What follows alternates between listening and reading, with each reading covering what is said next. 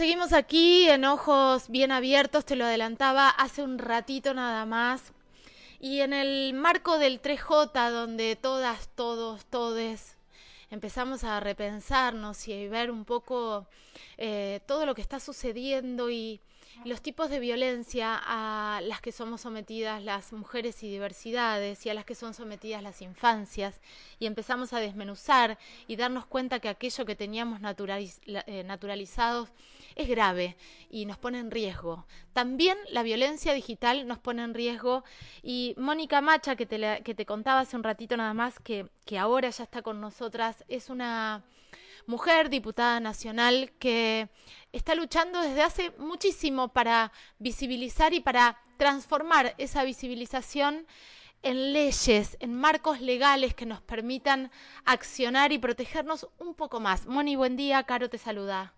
Hola, buen día, Caro. ¿Qué tal? ¿Cómo estás? Muy bien, gracias, gracias por atendernos. Moni, ¿cómo viviste el 3J? Bueno, eh, estuve ahí en Congreso eh, con las compañeras movilizadas, em, también con esto que significa cada ocho, cada 3 de junio, ya pensando en los ocho años de, estos encuentros que se vienen llevando adelante y que también van con un activismo que me parece súper central para, un poco para lo que vos decías, ¿no? Para visibilizar las distintas formas de violencia que, que las mujeres y diversidades sufrimos, que muchas son eh, de, tinte, digamos, o de corte institucional, pero muchas también están muy arraigadas en lo intrafamiliar, ¿no? Entonces, creo que la, la, de algún modo la, la transformación que nosotras buscamos, que, es una transformación de la humanidad, em, bueno, necesita de estos espacios, de estos encuentros y de que cada vez esa agenda se pueda expander más y se pueda problematizar y podamos comprometernos socialmente para cambiarla. Sí, Moni, te escuchaba recién y hablabas eh, de un cambio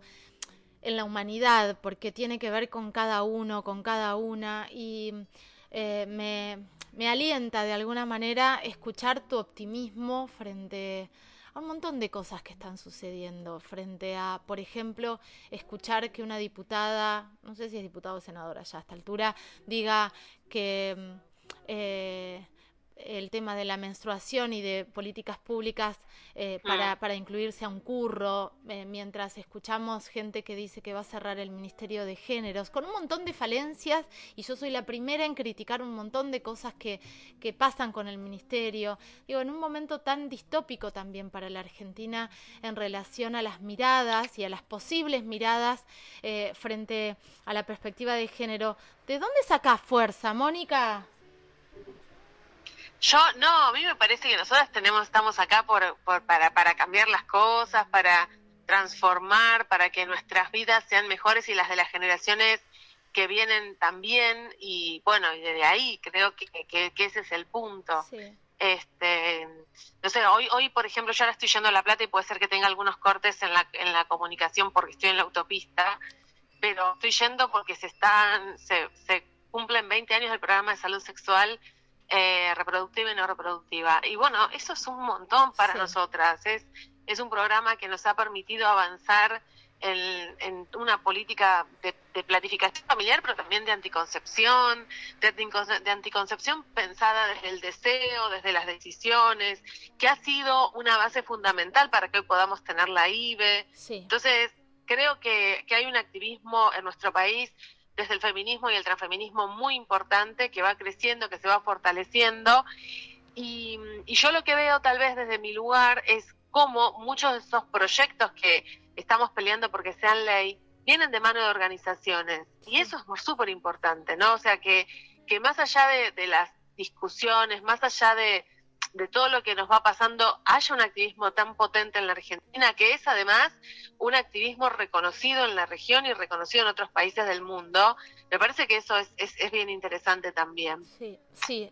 Eh, Moni, al principio de la charla hablábamos de los diferentes tipos de violencia y, se, mencionamos, y lo mencionamos casi siempre al pasar porque queda como último, eh, el, el tema de la violencia digital y de la violencia virtual que eh, nosotras desde actrices en un momento y desde periodistas argentinas también sacamos campañas eh, para, para poder visibilizar diciendo que la violencia virtual es violencia real, se pasa al cuerpo, lo vivimos, seas del partido que seas, ya lo adelanto, pero lo vivimos con la con la ex vicepresidenta, lo vivimos con, ese atentado que tenía que ver primero con violencias virtuales y digitales que se pasó al cuerpo, que le gatillaron en la cabeza. Lo vivimos con Zuleika Snali, con un montón de mujeres que fueron amenazadas y violentadas en redes y después la amenaza se hace cuerpo, se hace física, se hace real. En este contexto vos estás trabajando un montón y tenemos un proyecto, ¿verdad? Tenemos en verdad dos proyectos. Tenemos Ley Olimpia y los proyectos de Ley Olimpia y de Ley Belén, que son complementarios. El de Ley Olimpia es el que está un poquito más avanzado porque la semana pasada pudimos dictaminar en la Comisión de Mujeres y Diversidad.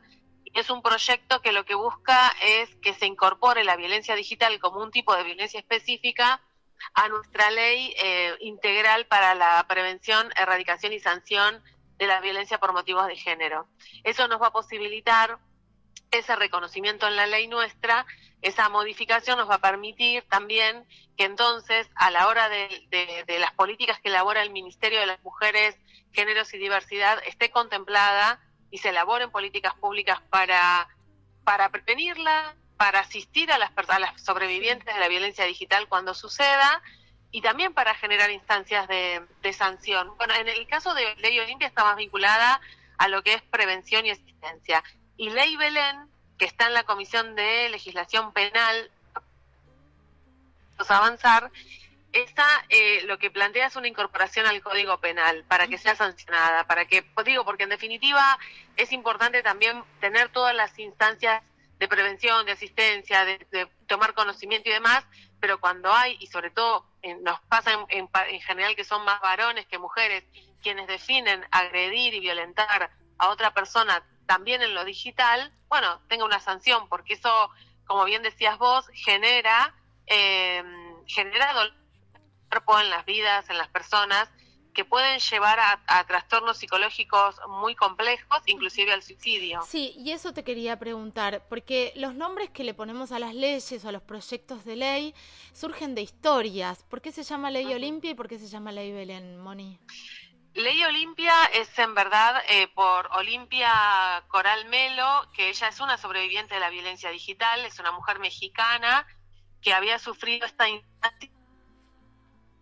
la viralización de un video de ella eh, que difunde su expareja em, en un pueblo en un pueblo chico de México eh, y que eso fue para ella sí totalmente avasallante avasallador porque bueno todo, todo, todo su mundo eh, social se vio contaminado por esa difusión. Y algo que es bien interesante en Olimpia, que ella lo cuenta, ella estuvo el año pasado en el Congreso cuando hicimos la presentación pública de los dos proyectos y ella decía que, que la que la había salvado en realidad era su mamá, ¿no? Porque su mamá lo que le dijo es, ella cuál era su principal temor y qué sucedió, porque cuando esto se viraliza sucede, cuándo iba a llegar ese video a manos de su familia. Claro. Y llegó, hubo un día que llegó, en un fin de semana uno de sus hermanos trae el celular diciendo, mira tu hija, este, en, e, en, ese video de escenas íntimas, de escenas que ella había filmado con consentimiento. Lo que no tenía consentimiento era la difusión. Claro. Entonces, em, la mamá lo que le dijo es esto, que bueno, nada, este, le dijo algo así como, coger cogemos todos, solamente que a vos te, este, en este video te está viendo todo el pueblo. Claro. Pero, pero como una cosa vamos a seguir, a pensar, a hacer cosas, y eso yo creo que esas, es, esa actitud de su mamá la, la, la potenció, digamos, se convirtió en una activista del tema. Claro, claro. Entonces, por ella es Ley Olimpia, y Ley Belén es por Belén San Román, que es una joven de Bragado, que mm, policía era ella, tenía 26 años, y una expareja también al momento del corte de esa relación, difunde, creo que son fotos íntimas, ella le había enviado a él y él las difunde y es realmente insoportable y termina tomando la decisión de suicidarse. El que hoy está eh, laburando, militando fuertemente porque esta ley pueda avanzar es el papá de Belén, es Marcelo San Román. Tremendo, porque hay un dato no menor que, tenemos que tener en cuenta, el, porcentaje, el número mayor de suicidios en adolescentes, por ejemplo, está relacionado con el sexting, con la extorsión y con la viralización, con este delito de violencia digital, ¿no? Que de repente sí hay fotos con consentimiento, sí hacemos videos, pero luego viene esta extorsión eh, para, difundirlo o esta difusión de los videos que terminan como Belén. Por eso me parecía que estaba bueno contar la historia de estos dos proyectos y que no estamos hablando de algo que queda en una nube y que es un papelón y que nada más o que hay gente que le importa y que no le importa, sino que puede terminar con la vida de nuestras pibas, eh, de nuestras mujeres, ¿no? Em, Exactamente. No, y además digo, tener en cuenta lo que vos decías también al principio. Nosotros hoy culturalmente pasamos mucho tiempo en las redes y sobre todo las pibas más jóvenes y los pibes más jóvenes. Entonces lo que pasa ahí es tan contundente, es, es real, eso, es, real y afecta la vida la vida concreta de las personas. Eh, Mónica, ¿pensás que este, se va a transformar en ley, digo, la ley Olimpia y la ley Belén? Esa es nuestra intención y yo creo que ambos proyectos son proyectos que tienen, son de esos proyectos que tienen mucho consenso en todos los, en todos los, este, en todos los bloques. Así que eh, espero que sí. Estamos, la verdad es que lo estamos militando mucho y que y yo creo que, que vamos a, a, lograrlo por, por esto, porque son proyectos con gran consenso y además porque son proyectos que tienen organizaciones atrás también. Hay un activismo muy fuerte eh, militando para que esto suceda. Eh, en paralelo te cuento que me parece que es una buena noticia y cuando hablamos de leyes que tenemos y que, y que tenemos que honrar y cuidar y, supervisar de alguna manera cada uno, cada una en nuestro, en nuestro ámbito privado, Acá en eh, Sofi, mi hija, va a una escuela acá en la ciudad de Buenos Aires y le están dando de manera transversal la educación sexual integral, una escuela pública, eh, la educación sexual integral muy aplicada también al grooming y aplicada a los jueguitos y aplicado a todo lo que tiene que ver con las pantallas, que viene en relación a esto que estamos hablando, ¿no? La importancia de mostrarle que esos esos muñequitos que aparecen en las pantallas por ahí son niños y por ahí son adultos que después llegan a extorsionar y que después terminamos con este tipo de violencia digital. Sí, claro, totalmente. Yo creo que, que todo lo que tiene que ver con el respeto y del cuerpo del otro, este, la, la, de algún modo las construcciones de identidad, la subjetividad de cada persona, yo creo que eso está muy asociado a la ESI, a lo que la ESI puede transmitir y creo que es sumamente central para poder también pensar en cómo prevenimos el grooming, cómo prevenimos también el bullying, este, que más allá digo de, de, de las redes sociales, que está muy muy presente, o que estuvo presente siempre en las escuelas. Sí. Eh, yo creo que también como correlato del mundo adulto, ¿no? No surge de la nada.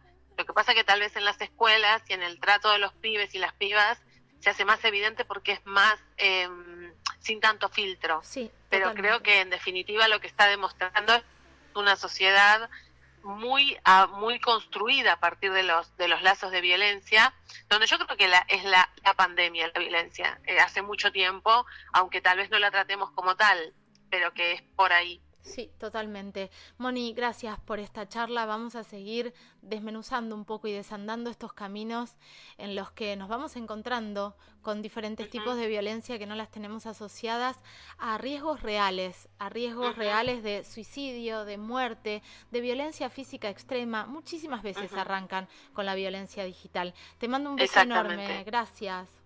Un beso enorme, Caro, gracias. Chau, chau. Pasaba por aquí eh, Mónica Macha, diputada nacional, con estos dos proyectos de ley, Ley Olimpia y Ley Belén. De